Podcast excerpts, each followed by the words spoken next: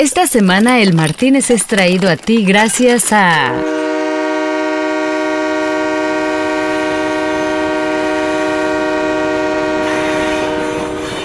El vagón del mame. Un esfuerzo de la sociedad civil enfocada a mantener vivo el recuerdo de todos aquellos que nos han hecho subir a ese tren y de quienes hoy ya nadie se acuerda. Hoy nuestro pensamiento es para ti, Rubí. Hola, ¿qué tal? Los invitamos a los 15 años de nuestra hija Rubí Ibarra García en la comunidad de La Joya. Estará tocando el grupo Los Cachorros de Juan Villarreal los Indomables de Cedral, el grupo Innegable. En la comida estará tocando Relevo X. Habrá una chiva, creo que es de 10 mil pesos, el primer lugar. Y ya otras dos, por ahí nos acomodamos. La misa es a la una y media de la tarde en Zaragoza de Solís. Quedan todos cordialmente invitados. Gracias. ¿Quién recuerda la fiesta del año reseñada por The Guardian y The New York Times con un saldo de un muerto por atropello de quino? Millones de patrocinios y un auto nuevecito de paquete donado por el alcalde. Y la pregunta es... ¿Dónde estás, Rubí? Para que nadie te olvide, este espacio en nuestro Museo del Mame es para ti. Muy merecido. Atención. En el Martínez nos reservamos el derecho y el revés. Cuando nos transportamos con la tecnología Podcast 10.000 y aparecimos en verano eterno en nuestro podcast bar, sentí, conoce, como un pequeño déjà vu, como que empecé a reflexionar y de pronto me di cuenta de la cantidad de meses que habían pasado desde la última vez que habíamos estado acá con mi invitada compartiendo con otros dos buenos amigos cuando recién empezaba la pandemia. También me acordé de la última vez que nos habíamos visto, que fue en un Zoom, que cuando estuvimos trabajando junto a muchos otros amigos creativos para apoyar al gobierno de la Ciudad de México a hacer una campaña para que todos nos quedáramos en casa. Fíjate que yo lo viví con mucho entusiasmo, eh, eh, era inspirador el momento en donde, en donde nos dimos cuenta, bueno, no sé si caímos en cuenta o era demasiado obvio, pero bueno, que no se estaba comunicando bien. Y la angustia de decir es que el no comunicar bien eh, tiene que ver con vidas, no tiene que ver ya con que no compren un producto, un servicio. Muy inspirador, creo, haber tenido esos Zooms en donde nos reuníamos todos sin ningún otro interés más que ayudar al país. Era increíble, porque además era 24 horas para que todos viertan las ideas que se les ocurran, porque se está muriendo la gente. Y evaluarla entre nosotros y construir, unos construían sobre la idea de los otros. La verdad, creo que además el trabajo que salió era fantástico era buenísimo. Y, creo que la experiencia no tiene parangón a nivel, bueno, en México seguramente. Yo me arriesgo a pensar que muy pocas experiencias internacionales de haber juntado a tanto competidor. Ella es una de las publicistas y empresarias más influyentes de México, creadora de campañas icónicas como Soy Totalmente Palacio, fundadora de Hola Buenaga Chemistry, una agencia que en su momento se convirtió en la más efectiva del país y que luego vendió a Publicis para fundar la consultora Olabuenaga y Cuchi. De hecho, en esa conversa sabrosa que tuvimos esa noche, me contó cómo tomó la decisión de vender. Exactamente eso nos pasó. Fíjate que estábamos Jorge y yo, este, mi esposo y mi socio, como bien sabes, está el gran Jorge. Estábamos platicando y, veíamos que, iba caminando hacia allá. Sí veíamos como esta, esta redefinición, este cambio de 180 grados, ya no sé si decirlo en grados. Entonces, no, el cambio era radical. Nosotros lo estábamos viendo, cómo este, estaban migrando hacia pautas como mucho más digitales, pero un poco por miedo más que porque sí funcionara, como bien sabemos todos. Y dijimos, esto, esto no va, va a caminar para otro lado, la tecnología va a modificar la forma de relacionarnos individualmente, socialmente y la forma de negocio. Y algo que teníamos claro es que iba a haber más fusiones, iba, las marcas grandes iban a ser las únicas de poder sobrevivir. Y fue cuando, cuando vendimos, fue cuando vendimos que creo que fue en muy buen momento.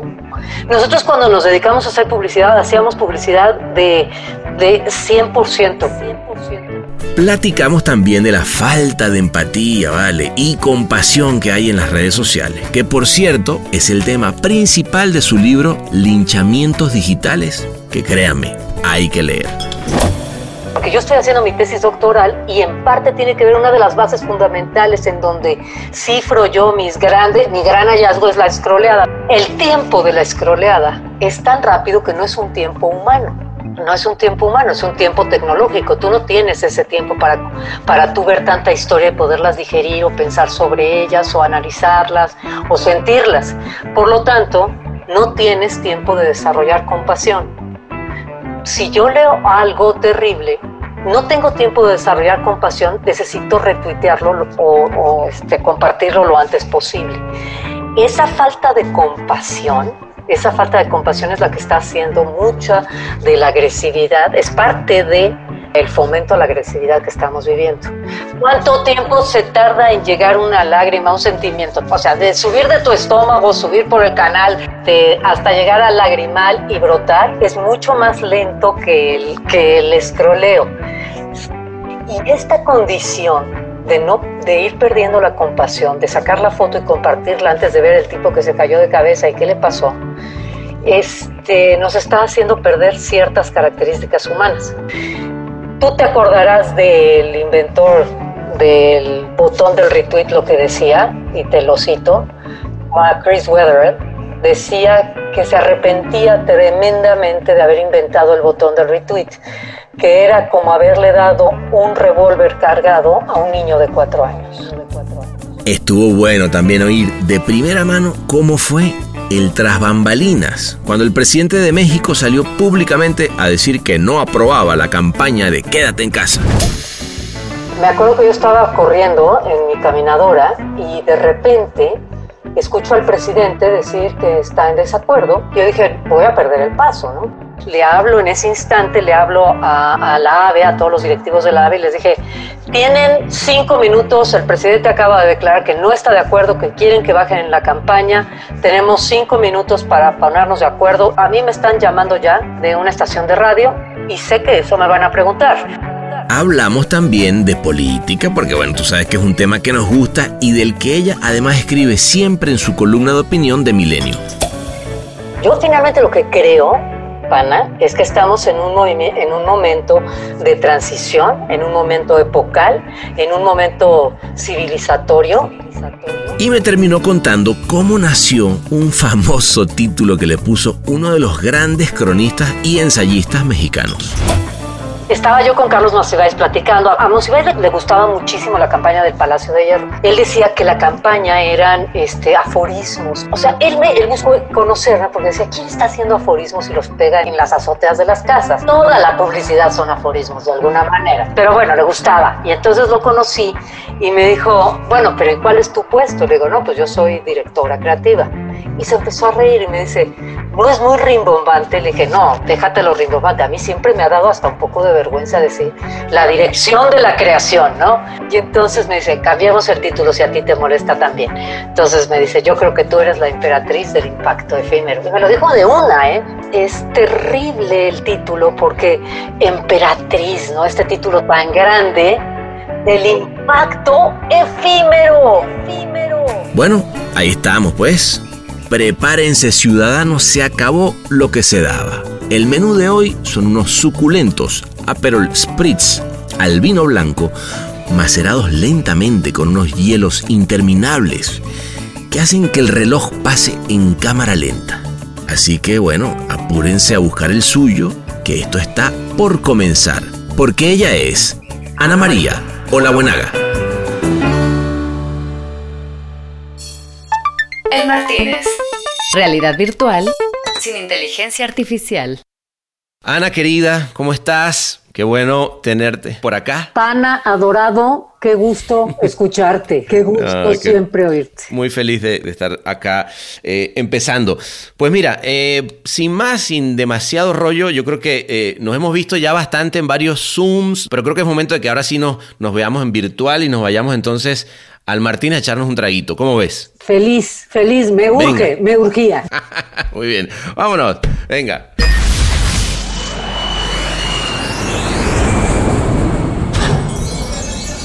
Bienvenidos a El Martínez. ¿Qué le servimos para empezar?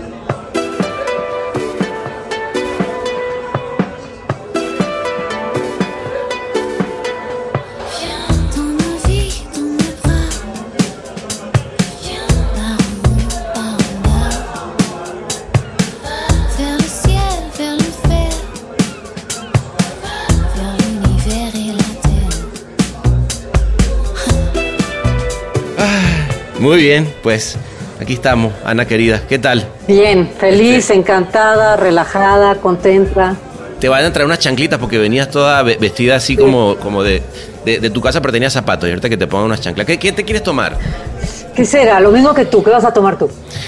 Yo estaba pensando, fíjate, en un Aperol, Aperol Spritz. No sé si. Eso. Ando como veraniego, ¿te late? Venga, Eh, espera, espera.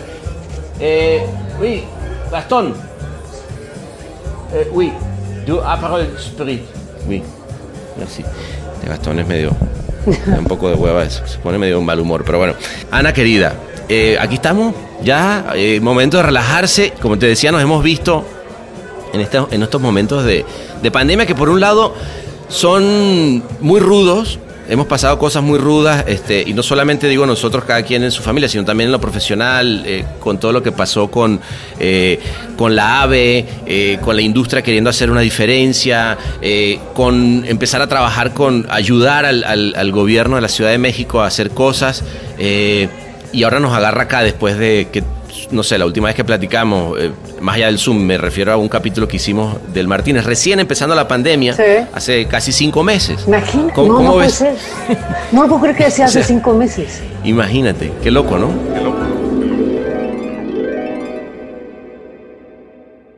Antes de empezar, un breve viaje al pasado para los que no oyeron el capítulo de Becker o La Buenaga y Tonda, de hace cinco meses cuando recién comenzaba la pandemia y teníamos todos los nervios de punta.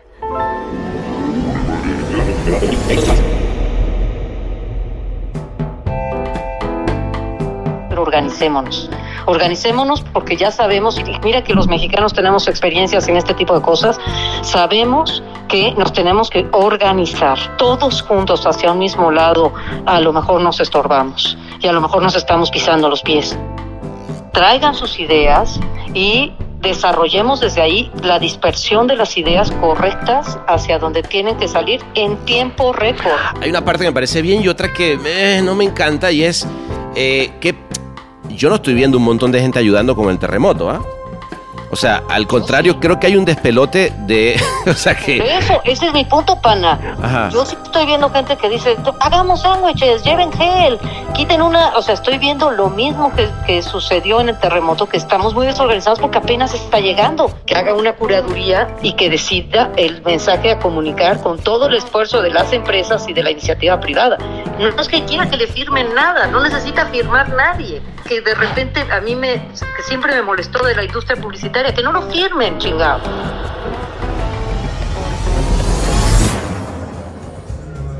No, es que no sé si va a ser tan profundo este espacio en donde nos sumergimos de repente que, que no salgamos nunca o que lo olvidemos y, y pa- y parezca como un bache que nunca existió, ¿no? No sé, no sé si lo vamos a olvidar o nunca lo podremos olvidar.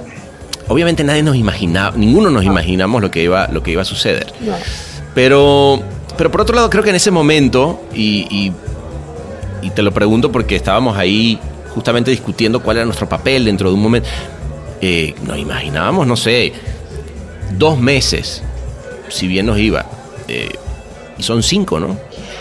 Sí, yo, yo me acuerdo que le dije a mi mamá, prepárate, van a ser tres meses, yo pensando en darle, como bien decía por aquí el, sub- el subsecretario, eh, la, la, la, eh, la perspectiva más catastrófica, y no, la perspectiva más catastrófica es, es, la, es el, eh, la incertidumbre absoluta. No tenemos claro qué va a pasar, no sabemos Claro. si viene otra ola o tres más o un tsunami adicional, no lo tenemos claro. ¿no? No tenemos claro nosotros ni nadie, ni Nadie. los gobiernos, ¿no? ni los gobiernos, ni los médicos, nadie, nadie lo tiene claro, nadie. Que, eso a, mí me quedó muy claro que no lo teníamos claro justamente cuando nos tocó eh, ayudar eh, y hacer esta, esta campaña. ¿Tú, ¿Cómo lo viviste? Porque tú fuiste de la que estuvo, muy, digamos, al frente de, la iniciativa, digo, para los que no, no estén al, tanto. eh, se convocaron como a 20 creativos de diferentes agencias para ayudar a un mensaje que básicamente en ese momento era quédate en casa, pero que querían ser como muy agresivos en un inicio para que la gente se, realmente se recluyera y, luego como que la cosa fue cambiando y, y también fue una experiencia bastante extraña, ¿no? ¿Tú cómo lo viviste? Fíjate que yo lo viví con mucho entusiasmo, eh, eh, era inspirador el momento en donde, en donde nos dimos cuenta, porque además fue creo que una toma de conciencia por parte de la Asociación de los Comunicadores de México, en donde están todas estas este, diferentes partes del negocio, que pueden ser los anunciantes, los medios, las agencias de, publicidad, de etcétera. Todo mundo está representado ahí. Y de repente nos caímos en cuenta, bueno, no sé si caímos en cuenta o era demasiado obvio, pero bueno, que no se estaba comunicando bien. Y la angustia de decir es que el no comunicar bien eh, tiene que ver con vidas, no tiene que ver ya con que no compren un producto o un servicio, tiene que ver con vidas. Y empezamos a platicar de eso.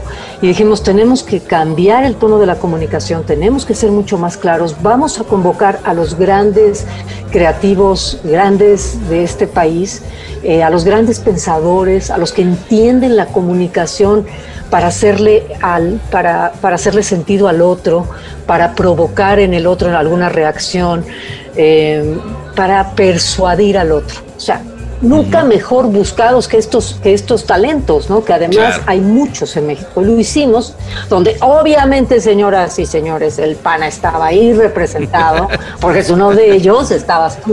Muchas gracias. no, pero yo feliz porque estábamos todos en ese momento diciendo, por fin vamos a poder dar ese paso en el que vamos a ayudar, ¿no? Eh, con nuestras ideas a, a que las cosas cambien, ¿no?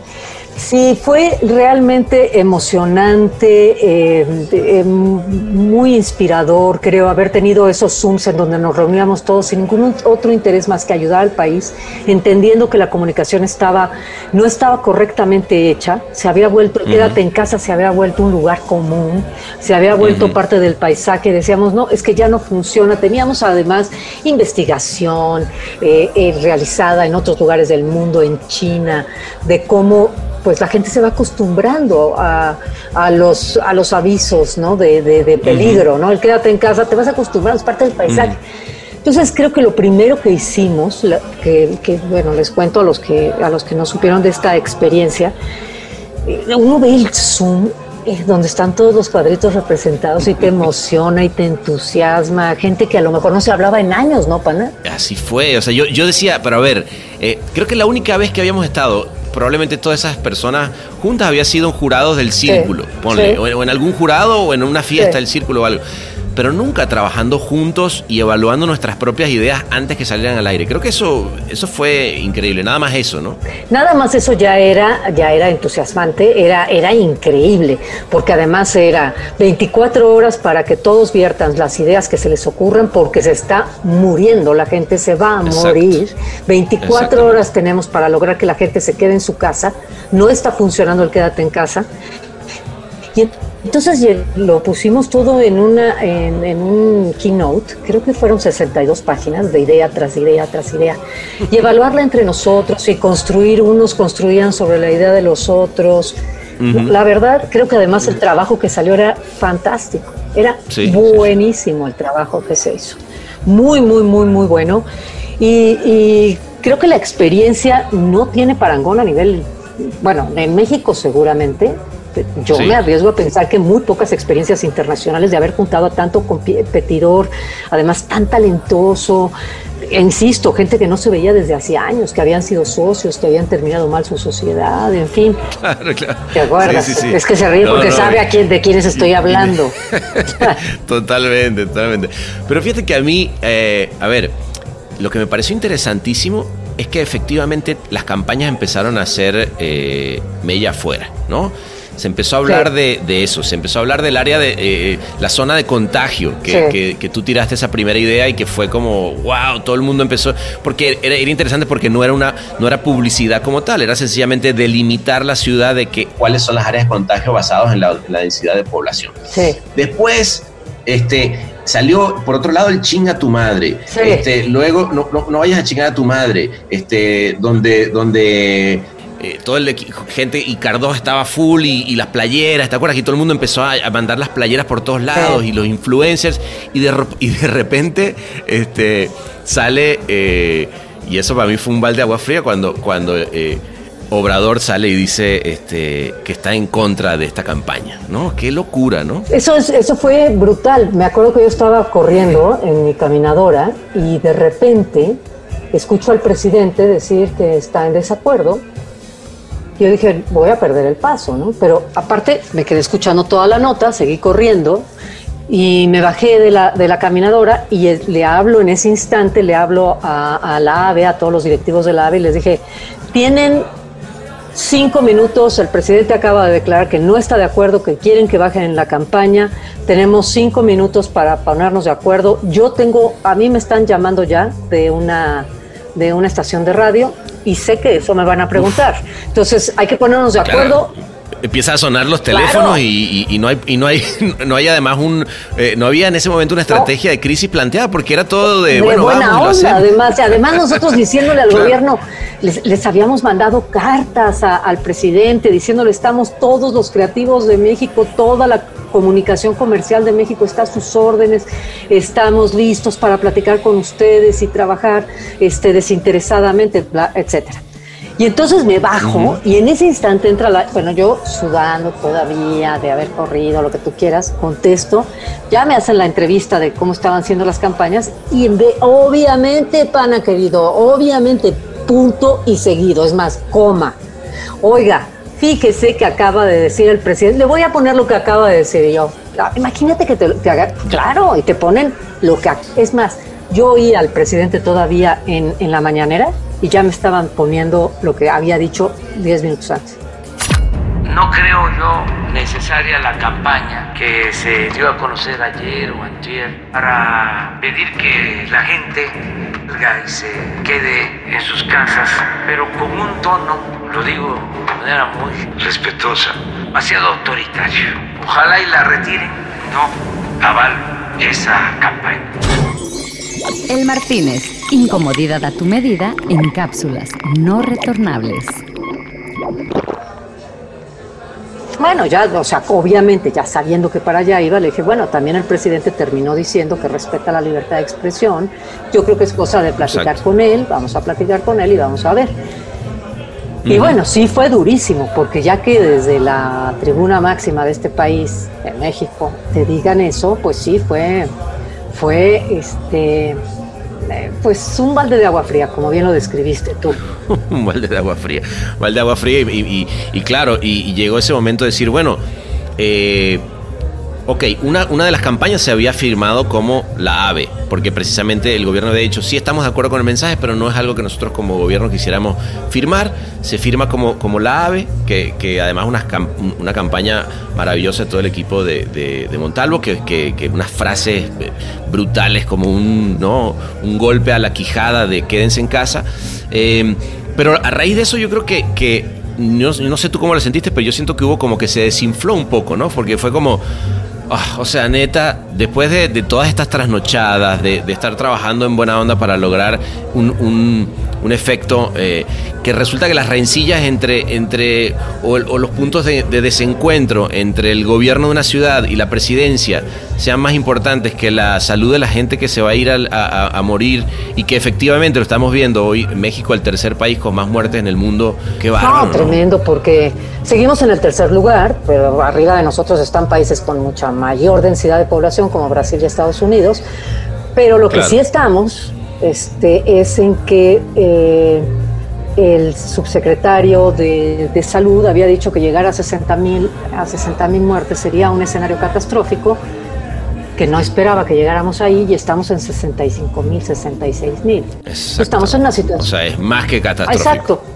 que, que, que, por cierto, eso es lo que yo buscaba el otro día en, un artículo que hacía, que decía, ¿cuál, ¿cuál, es el adjetivo que más allá de lo catastrófico, infernal? ¿Qué será? ¿Qué será? ¿Cuál, cuál es? ¿no? Entonces, sí, efectivamente tienes razón, fue muy, se desinfló, te voy a decir, porque nunca esperamos que íbamos a tener un cliente, que íbamos a tener un cliente que en vez de manejar a lo mejor intereses contra la competencia, estuviera manejando eh, decisiones políticas. Y ahí sí creo que a todos nos, nos dejó helados. No, cuando, cuando se politiza la salud, eh, Ana, yo creo que estamos eh, en, manos... O sea, lamentablemente digo, es, así como en México, en varias partes del mundo donde dice Dios mío, ¿de qué están hechos nuestros dirigentes? Realmente este, es más importante la posición política que la cantidad de gente muriéndose. Es, eso la posición eh, política, Sebastián. Lo que es más importante es la elección. Las próximas elecciones siempre son mucho más importantes. Y entonces ahora estamos debatiéndonos, en México se sigue debatiendo si el tapabocas, el cubrebocas es bueno o malo, o quién sabe, o a lo mejor, o en cierto sentido, pero no siempre. O sea, coño, ponte Luis ya. Como neta. O sea, qué, absurdo. Claro, no te Claro, claro. No, es, muy loco. Oye, y pero qué bueno que tú has tenido también esa posibilidad y, me, da, gusto siempre leer todos los artículos que, que haces, pero de tener esta, esta voz como, como escritora, ¿no? De, a ver, siempre yo te vi como una voz de autoridad. Obviamente, cuando llegué, yo recuerdo claramente la primera vez que me tocó ir a un círculo, que tú eras la presidenta del jurado. Creo que alguna vez te lo he dicho que...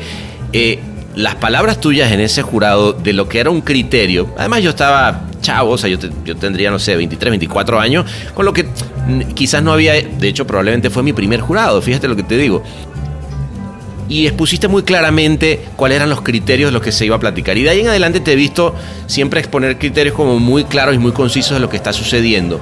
Eh, pero creo que está bueno, además ahora ya cuando afecta, digamos, a un escenario mucho más allá del, del nuestro medio, de nuestra industria, sino que realmente está vuelto una voz de opinión ¿no? en, México. Eso está bueno. yo estoy muy contenta porque parte de mi formación es, eh, yo estudié historia política de México, siempre tuve una vocación hacia las cuestiones que creo que también compartimos, Pana hacia las cuestiones políticas, a, las, eh, a, los temas de justicia, a los temas este, de justicia social. Entonces siempre ha sido un tema que me ha interesado y ahora como que vino la oportunidad. Eh, vino la oportunidad y sí encuentro en ello de verdad como, como muchas retribuciones. El tratar de, fíjate que yo lo que hago, lo que trato de hacer en las columnas es tratar de llevar eso que nos enseña la publicidad a ser tan claros, a tratar de hacerlo claro, porque de repente, de repente uno, uno, uno lee ciertas cosas, tienes que estar muy informado para tratar de seguir, de seguir el hilo de los que están escribiendo. Entonces, siempre trato de explicar todo de lo que estoy hablando para que quede claro a cualquier persona que me esté escuchando o leyendo. Eso está muy bien, eso está muy bien y, te lo, y te lo, o sea, te lo agarro cuando, cuando veo, digo, bueno, lo que hiciste fue sintetizar el concepto y explicarlo de tal manera que, cualquier persona, porque luego a veces pasa, ¿no? Que entre los artículos de opinión rebuscados y, o la declaración de un político cantinflesca o, un economista hablando en términos totalmente alejados de la realidad, pues la gente se pierde, ¿no? Es que, es que, es que sí, pero aparte, a mí lo que me fascina de la publicidad y me gusta decirle publicidad porque ya sabes que de repente entró la onda de... no, le vamos a decir publicidad, que ayer leía, te voy a mandar un artículo buenísimo que ayer leía, que, que tampoco le queremos decir radio a la radio. No le queremos decir radio. ¿En serio?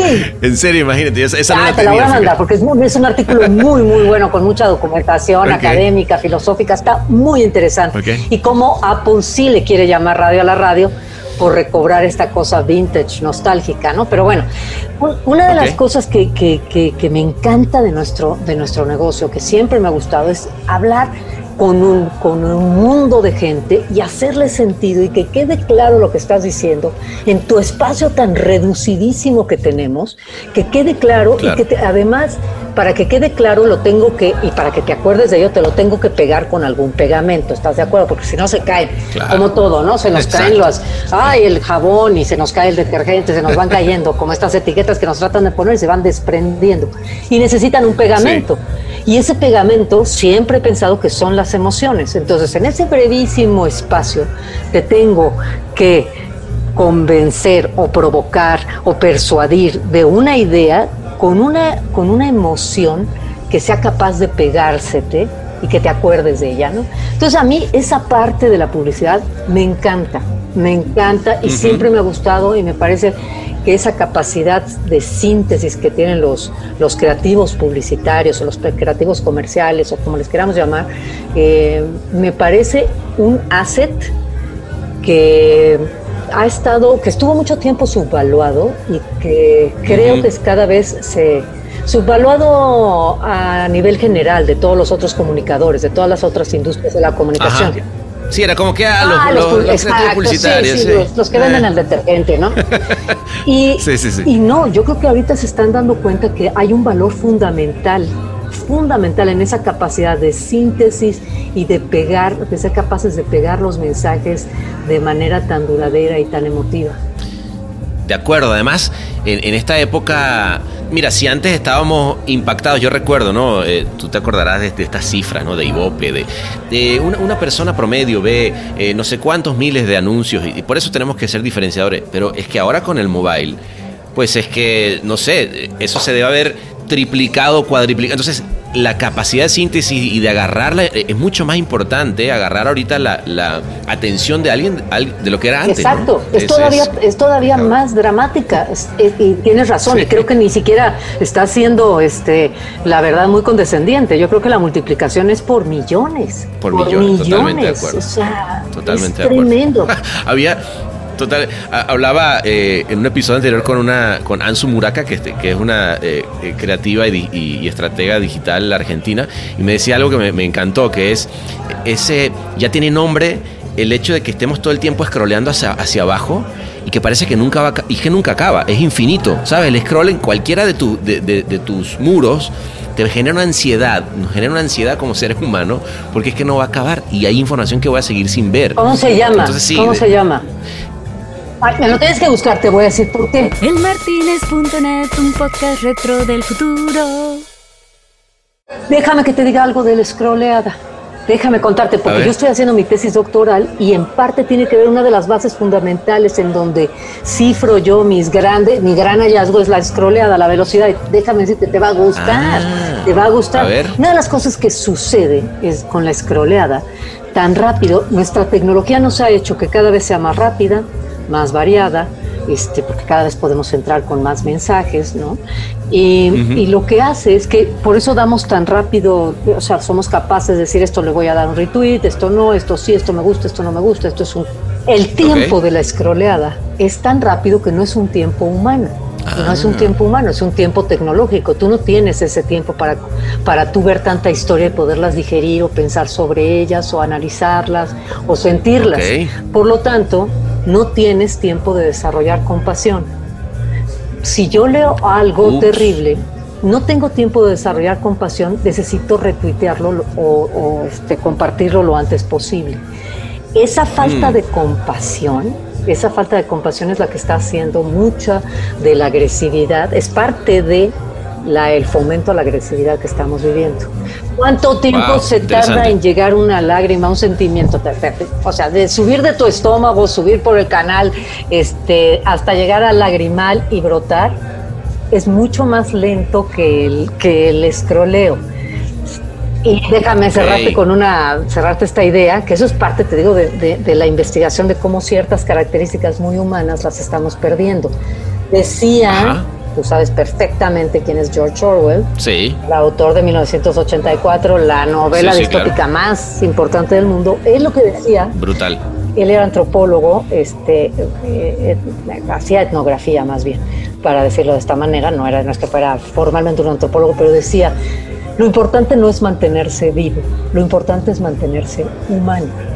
Y esta condición de, no, de ir perdiendo la compasión, de sacar la foto y compartirla antes de ver el tipo que se cayó de cabeza y qué le pasó, este, nos está haciendo perder ciertas características humanas, con lo cual, y te estoy echando un mm. rollazo larguísimo. No, no, no, no, me, encanta. a ver, créeme que, que, te estoy siguiendo y, te voy a, repuntar porque me, me apasiona ese tema. Bueno, total. ¿Qué es lo que no puede hacer las máquinas? Le digo máquinas a todas las computadoras de cariño. Pero ¿qué es lo que no pueden hacer las, ¿qué, es lo que no pueden hacer las máquinas? Las máquinas pueden hacer todo, pueden pensar, pueden ganar ajedrez, pueden hacer cálculos, lo que tú quieras. Sí. Traducir idiomas, en fin. Pero hay cosas que no te pueden decir que están, que, se, que están cansadas y que se van a dormir. Eso pueden hacer. Te pueden decir que no aguantan más de tanta información que les están metiendo, que se están haciendo bolas. Te lo pueden decir pero hay ciertas cosas que no te pueden decir. Una, no, no, pueden, no pueden desear, no pueden soñar y no se pueden compadecer. Y estas cosas son humanas y eso es lo que estamos, esa característica que con el escroleo se nos está perdiendo y damos antes de sentir compasión, damos un retweet, este, es, me parece que fundamental para las relaciones que estamos estableciendo con este desarrollo tecnológico.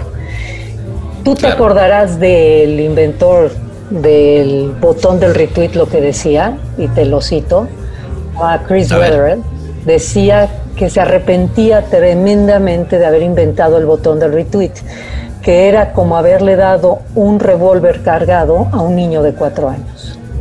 Uf. Está buena, ¿no? Y, es muy buena, es muy buena y es muy verdad. Eh, fíjate que yo un poco en ese mismo eh, donde andas tú, que además fue el libro que, escribiste, ¿no? Del, linchamiento en redes, linchamiento, linchamientos digitales. Hay otro libro que se llama So You Have Been Publicly Buenísimo, Ashamed. de, Ron, sí. Bueno, ese libro, que obviamente lo, conoce porque es justo de lo, que, de lo que estás hablando, pero hay algo que a mí me llamó la atención y es que tengamos esta capacidad como de irnos encima de alguien casi que porque la parvada está yendo, ¿sabes? Como más parecido como lo hacen los pájaros. Obviamente que no hay una compasión en, darle retweet a Lady lo que sea, ¿no? Porque lo que dice es hija de su pinche madre o hijo de su pinche... No, eh, todo el odio que tenía se lo pones encima de alguien porque, pues, eh, porque puedes. Porque, puedes. claro, claro. Pero me pareció loco que, que terminamos entonces actuando como si fuéramos cardúmenes o que se va como todo más o menos hacia el mismo lugar y donde esté yendo la conversación.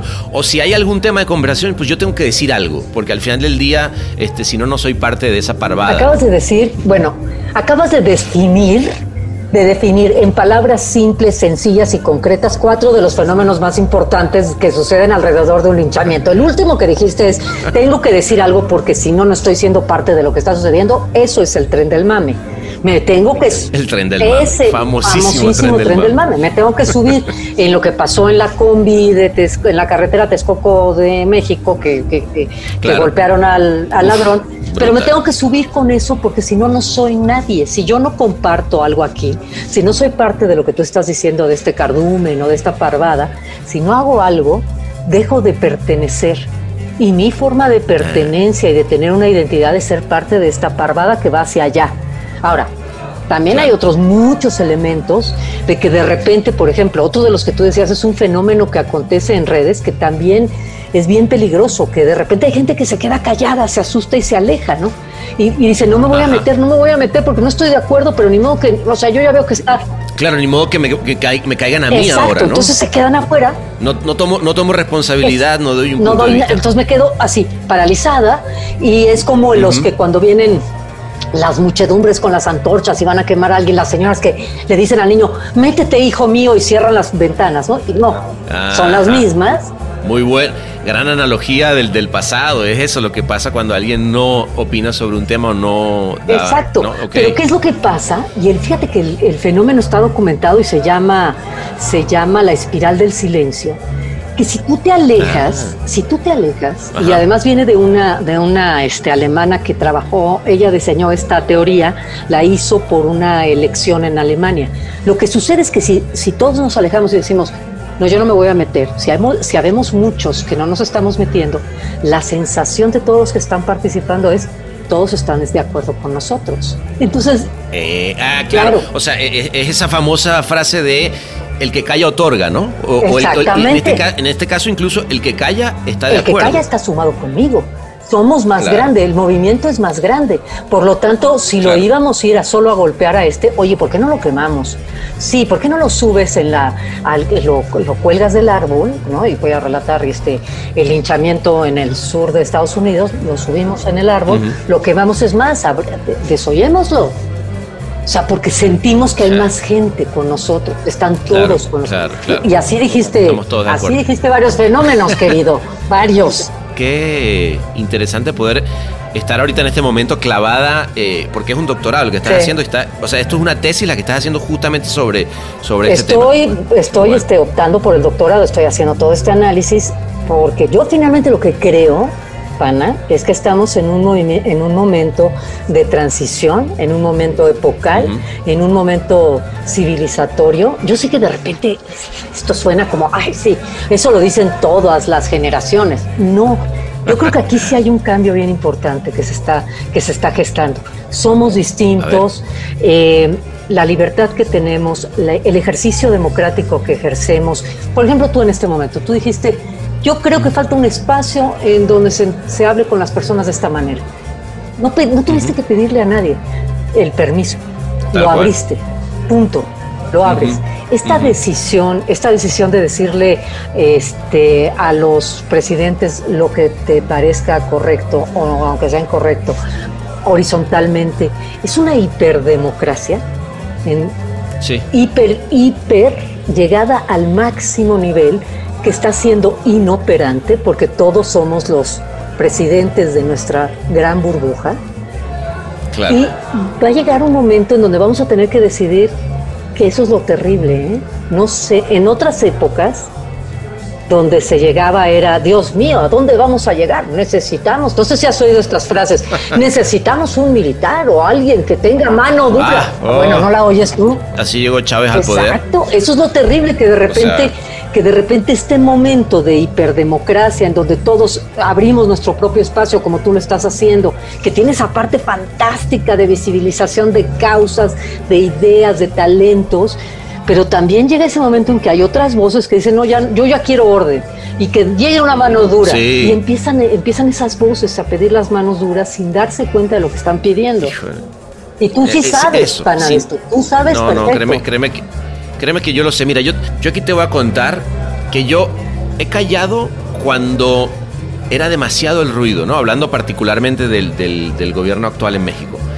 Eh, ¿Por qué yo venía de, Venezuela, entonces podía ser tachado de, ¿tú qué chingado estás hablando? Claro, porque...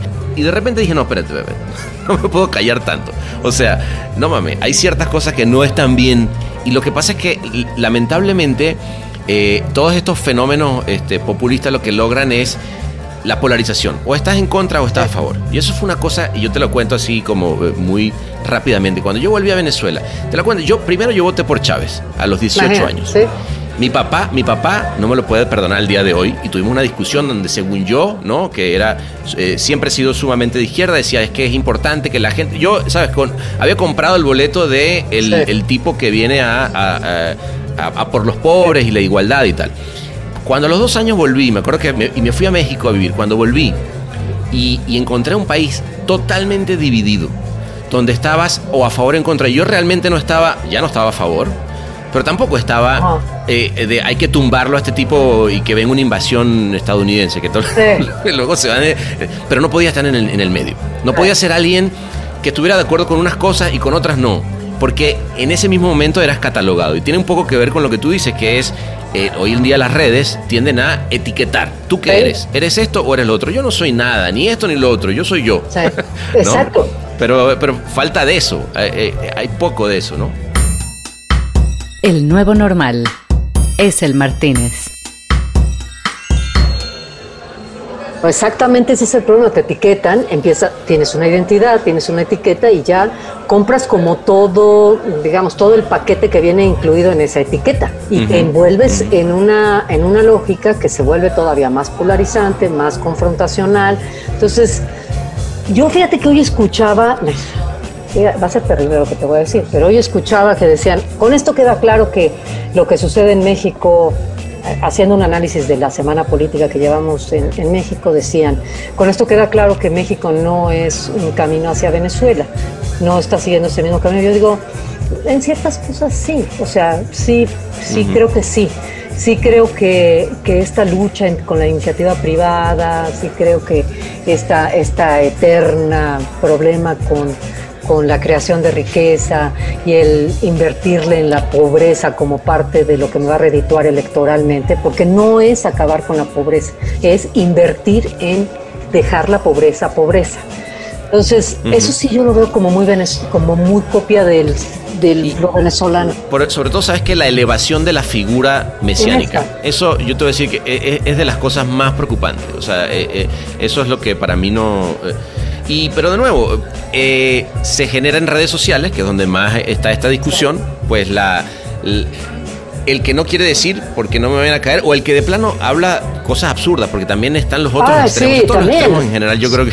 No, los extremos, los extremos de ambos lados son terribles. Pero bueno, qué, qué bueno, qué bueno que de nuevo tienes esa posibilidad de, de- de actuar políticamente y, y- Sí. y sobre todo, digo, no, políticamente desde, desde, desde la ciudadana que eres y decir, pues esto es lo que pienso y, y al que le guste bien y que tienes el medio. Como dices tú, hoy lo bueno es que te lo puedes abrir o, lo, o, te, lo, o te lo dan. Sí. ¿no?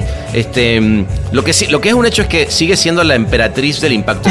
¿Qué, qué, qué, qué- qué titulote tan ¡Qué fantástico! titulote! Ese- ¿De dónde salió ese título? Ese, eh, ¿Cómo pasó? ¿Cómo Eh, fue? Carlos Ajá, ¿cómo Monsiváis. Estaba yo con Carlos Monsiváis platicando. A, a, a- a Monsiváis le, gustaba muchísimo la campaña del Palacio de Hierro. Y él decía, él decía que la campaña eran este, aforismos, que como... O sea, él, me, él buscó co- conocerme porque decía, ¿quién está haciendo aforismos y los pega en las, este, en las azoteas de las casas? Toda la Ok. publicidad son aforismos de alguna manera. Claro. Entonces, pero Ajá. bueno, le gustaba. Y entonces lo conocí y me dijo, bueno, pero ¿y cuál es tu puesto? Le digo, no, pues yo soy directora creativa. Y se empezó a reír y me dice, ¿no es muy rimbombante? Le dije, no, déjate lo rimbombante. A mí siempre me ha dado hasta un poco de vergüenza decir la dirección de la creación, ¿no? Yo dirijo Claro, la creación. claro. Y entonces, Homo Deus. Exacto. Y entonces me dice, cambiemos el título si a ti te molesta también. Entonces me dice, yo creo que tú eres la emperatriz del impacto efímero. Y me lo dijo de una, Ahí ¿eh? está. Oh, que, la- que, bueno, lo que es ser escritor. Ah, bueno. No, bueno, ni hablar. Este, ah, no sabía que había sido Monsiváis quien, quien había Sí. generado esa Pero, gran, pero, gran frase. pero además es, es terrible el título porque emperatriz, ¿no? Este título tan grande del impacto Bueno, pero efímero. Efímero. O, O sea, sea, nada, es, una cosita. Sí, eres como eh, eh, la reina de. La reina de un suspiro, ¿no? Claro. O sea, Sí, sí, traía, traía además este, una, una jiribilla como queriendo decirte, está bien, es, este, ok. pero me pareció, No siempre me pareció mejor título, ¿eh? O sea, yo hasta tenía Es- mis gran- tarjetas. Tenía mis tarjetas bueno. que decían emperatriz del impacto efímero. Está bueno. Y, pero volvemos a lo que decíamos antes, porque hoy en día el impacto que no es efímero, pues que no llega, no, no sobrevive el scroll. Es, eh, imagínate, o sea, tú lo sabes bien y tú te tienes más frescos los, ya, no sé en cuánto están. Yo me acuerdo que, que una de las plataformas me decía, no, es que nosotros podemos lograr la intención de compra en seis segundos. Le dije, imposible. Sí, sí. sí. No, imposible. No, no, no, en serio, en serio. Le digo, no, no, de verdad, en serio es imposible. En seis segundos y ahora en cuatro. O sea, no, puedes hacer un impacto, eso sí, puedes hacer un impacto y, Sí. y es una labor súper difícil. Su, tú y yo lo sabemos. Es Ugh. dificilísimo. No, y a, a mí yo, yo no puedo creer cómo, cómo en toda esta eh, nueva transformación y herramientas y Big Data, luego hay quien, quien... A ver, entiendo el que, el que desde algún lugar diga, ¿sabes qué? Yo voy a robar. Y yo voy a decir que puedo vender en cuatro segundos. Porque- no, está bien. está bien, Es- ok. Pero bueno, a ver, ladrón ha habido todo el, todo el tiempo. La pregunta es quién lo compra. La O gente sea, ¿quién- desesperada, la- los asustados, Claro. los que están buscando, los que están nadando con el iceberg roto y dicen, bueno, échame el salvavidas aunque esté ponchado, algo de algo servirá, ¿no? Dame, tírame algo. Tírame ¿vale? algo, aunque sea un pedazo, aunque sea el violín, pero tíramelo. Sí, Sí, qué locura, qué locura. Pero, a ver, a mí lo que me parece divertido, Ana, es que, eh, digo, y tú y yo lo sabemos habiendo eh, venido, eh, digo, tú en un momento profesional muy diferente de, de- de la que, de la creativa, que, bueno, obviamente revolucionó un momento de la, de la industria en, en México y que, y que, bueno, has hecho una gran carrera. Pero, pero es interesante ya a, a toro pasado. Si todo hubiera seguido más o menos igual, sería bastante aburrido. Creo que está bueno. O sea, sí estamos viviendo un momento en el que, o sea, velo así, alguien de un creativo de los 70, 60, un, un Enrique Gibert, Sí, ¿no? sí. Él no vivió, o sea, No. él vivió, probar, no vivió, o sea, los medios más o menos fueron los mismos, este, quizás vivió eh, es- esa, esa crisis del 1765 que, que se- la, la de los medios. Sí. Pero no fue el, lo que estamos viviendo nosotros, es mucho más interesante porque, porque da, abre la puerta a hacer cada vez más cosas, ¿no? No, es que tienes toda la razón. Pensándolo así, Enrique no vivió, vivieron eso, lo que tú dices, el cambio de la, de la forma de, de- de facturar, de cobrar, etcétera.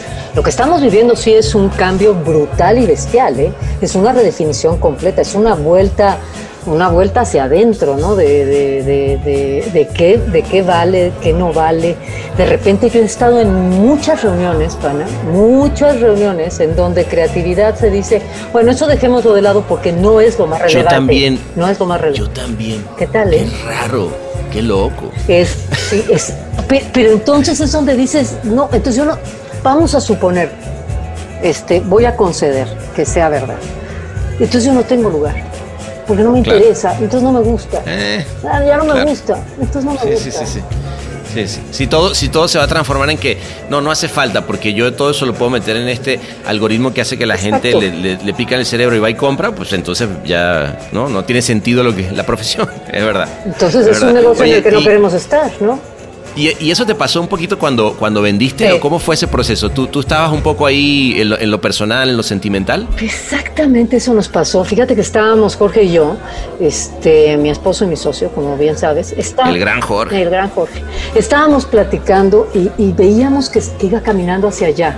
Sí veíamos como esta, esta redefinición, este cambio de 180 grados. Ya no sé si decirlo en grados, porque a mí me parece que no podemos seguir con las reglas básicas este cambio cuántico, este, pues ya no sé si en estos días, hace poco, dijeron que los hoyos negros, no sé si viste esa noticia, déjame hacer este paréntesis, que, dos hoyos negros chocar, ¿no? Eso es una noticia muy ah, esa no la había, ah, esa no la Escucha esta. Lo más interesante, lo más interesante de que hayan chocado los hoyos negros, estos y que se estaban dando cuenta y tal, es que dijeron, sí, sí es cierto las mediciones que tenemos, no nos sirve la física que tenemos para explicarlo. Entonces pone en dudas muchas de las reglas que tenemos. Y entonces, bueno, nada más lo ponía como referencia porque ya el cambio que estamos sufriendo, ya no sé ni en qué, ni en qué, ni en qué medida está. No sé si, si eso está pasando en la física. Exacto, exacto. Si eso está pasando en la física, pues esto no sé en qué se mide, en guatajes, se mide en kilos, en qué se mide, ¿no? Entonces, no, el cambio era radical. Nosotros lo estábamos viendo, cómo este, estaban migrando hacia, hacia este, pautas como mucho más digitales, pero un poco por miedo más que por, por porque sí funcionara, como bien sabemos todos. Y este y dijimos esto esto no va va a caminar para otro lado. La tecnología va a modificar la forma de, de relacionarnos individualmente, socialmente y la forma de negocio. Y algo que teníamos claro es que iba a haber más fusiones, iba, las marcas grandes iban a ser capaces, eh, iban a ser las únicas de poder sobrevivir, se iban a, se iban a hacer, a fusionar y luego se iban a partir, pero primero se iban a fusionar, ya sabes, cómo esta onda de toda la vida, ¿no? De, expansión, implosión o como se llame. Bueno, y el caso es de que dijimos, en este momento tenemos que, tenemos que irnos. Nosotros teníamos todo un desarrollo ya analizado con Publicis y, este, y fue el momento en donde dijimos, nosotros en este momento creemos que ustedes este, deben de, pues deben de asumir y nosotros ejercemos nuestra, nuestra opción de venta. Y fue cuando, cuando vendimos, fue cuando vendimos que creo que fue en muy buen momento yo también, yo, yo, creo que fue un súper momento para vender. Sí, fue un muy buen. Fíjate que creo que la agencia nunca, pues no creo que, que, llegara a ese tamaño que teníamos nosotros. Y, y lo que veíamos es que íbamos a sufrir, iba a sufrir la estructura, iba a sufrir el negocio, iban a sufrir la gente misma, estaba cambiando el perfil de las personas que trabajaban, había muchos cambios. Y a nosotros nos gustaba la publicidad en la que habíamos entrado, nos gustaba mucho. Entonces, sí, creo que fue un muy buen momento. Sí veíamos venir lo que, lo que pasó ahora. Ahora, qué, qué interesante también poder tener esa mm, claridad y honestidad, ¿no? O sea, porque hay gente que de, plano no comulga con eso y, dice, no, pues aquí eh, me quedo y veo. Pero bueno, también entiendo por lo que hemos platicado que, también tu cabeza estaba pensando en cosas que venían. Ahora Jorge, me parece, eh, ya leí por encima eh, y lo quiero tener acá en el Martínez a, que me platique su nueva película, pero sé que, ya finalmente dirigió su película. En fin, tenían seguramente ya proyectos a futuro, ¿no? Entonces, fíjate que no lo, que sea de cada quien. Te voy a decir algo, pana. Este, no, No lo teníamos. ¿No? Ah, ok, fue No. bastante balvacío. No, porque, Qué bien. porque fíjate que creo que además algo que de lo que creo que nos conocían, este, es que éramos muy, muy clavados en la cuestión de si lo vamos a hacer, vamos a, a clavar, nos clavábamos muchísimo. Nosotros éramos muy hands-on. Muy, Muy- trabajábamos eso es, digo, nun- nunca trabajamos juntos, pero eso es lo que eh, Sí. me daba la, la impresión y de lo que oía, ¿no? Exacto, entonces no. Nosotros cuando nos dedicamos a hacer publicidad, hacíamos publicidad de, de 100%, 100%. Eh, Ya. Entonces, no, eh, fue surgiendo después de cuando ya dejamos, cuando dejamos la agencia y empezamos a pensar qué queremos hacer, pues lo empezamos a pensar después. Ahora, qué momento lindo habrá sido, ¿no? De, de- de relajarte un segundo y decir, ok, em, bueno, vamos a pensar, ¿y ahora qué viene? ¿No? Era como una hoja en blanco, ¿no? Lindo y vértigo, Claro. eh, abismal, oceánico, porque recuerdo que en aquel momento de repente tengo una amiga fantástica, Consuelo Sáizar, que me, que me decía, y ahora, me dice, ¿sabes qué me desespera? Ella fue directora de la Cultura de México. Y me dice, ¿sabes lo que me desespera, Ana? Que me pregunte la gente, ¿qué vas a hacer? Me dice, Ah, cuando, cuando ya lo oí, o sea, y creo que lo más importante de mi vida, a lo mejor ya lo hice, que fue ser directora de la cultura del- de México. Y que no, no me digas, no me digas, o sea, es, es ese momento donde dices, ¿ya lo hice o puedo hacer algo más? Claro. Ah, claro, sí, es claro. interesante. Sí, sí. Interesante. No, pero, pero está bueno porque yo, digamos, viéndote eh, en, en esta replanteamiento que habrá venido después más allá del, del- del vértigo, ¿no? Pues nada, te sigo viendo eh, ahora en otro lugar eh, mucho más eh, de, de- como como, como una sabia de la comunicación que está dándole eh, no el- el- su punto de vista a quien a quien lo, lo necesita y además como te decía pues poniendo un- eh, escribiendo Sí. que no hay mejor que, que eso que eso está buenísimo Eh, Ana querida de verdad un placerzote haberte Ah, tenido por acá Sí, qué rico ¿Eh? platicar salud. Salud otra vez, salud, qué rico, qué rico. Este, Creo que llevamos cuatro, pero está delicioso. pero pero tan sabroso Sí, muchas va, pero- gracias, Pana. No sabes, gracias por la invitación, los drinks, todo, te lo agradezco. Muy Y- padre, a platicar contigo igualmente. siempre. Siempre. igualmente Ana querida te mando un abrazo grande y otro para Jorge ¿eh? Gracias. a toda la familia Saludos en casa. Mm, beso. venga beso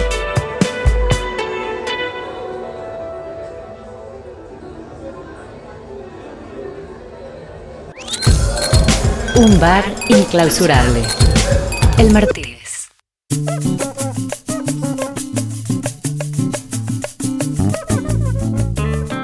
Y bueno, ahí nos quedamos un rato más. Llegaron varios amigos. Los Aperol Spritz dieron paso a otros Aperol Spritz. Y el verano se fue apoderando de todos los que fueron llegando.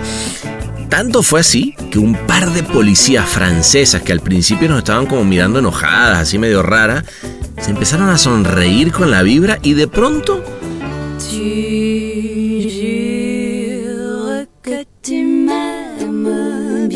les dio por empezar a cantar esa canción que es solo para los que se quedaron hasta el final como tú. Así que aquí está, esta es tu canción, disfrútala, Tu dis que sur la terre, c'est moi que tu préfères, que nul ne peut te plaire. Qui sait, qui sait, qui sait? Un soir dans une danse, une autre s'avance. Déjà ton cœur frivole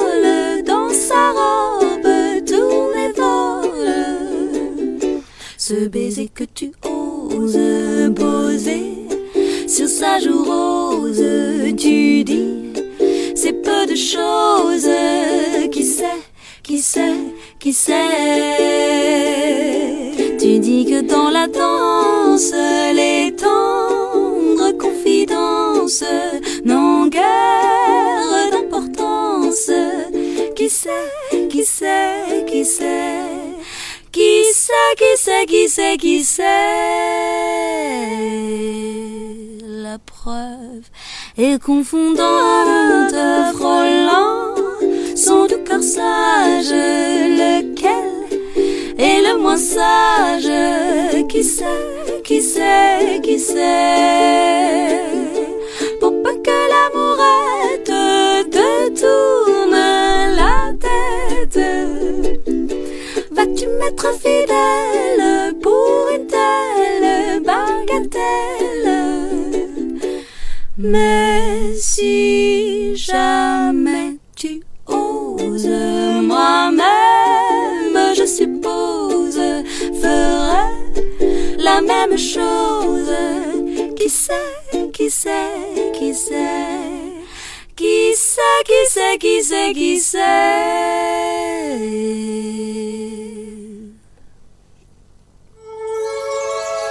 Ville, Martínez.